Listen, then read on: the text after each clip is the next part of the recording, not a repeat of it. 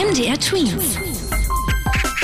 Dein 90 Sekunden Corona-Update. Die Inzidenzzahl, die sagt ja etwas über das Ansteckungsrisiko und die Infektionslage gerade aus. Und äh, wenn diese Inzidenzzahl länger unter 100 ist, möchte Thüringen wieder aufmachen. Also zum Beispiel die Außenbereiche von Gaststätten, Ferienhäuser und Campingplätze.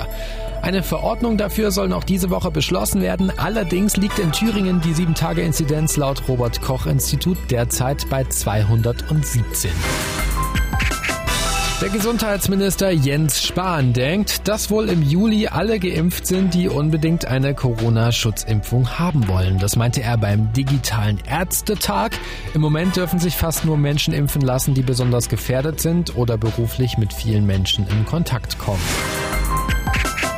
Der Impfstoff von BioNTech Pfizer wird in den USA bald auch für Kinder ab 12 Jahren verwendet. Die US-Arzneimittelbehörde hat das jetzt zugelassen. Auch in Europa wird der Impfstoff gerade geprüft und könnte deshalb schon bald auch hier für Kinder freigegeben werden.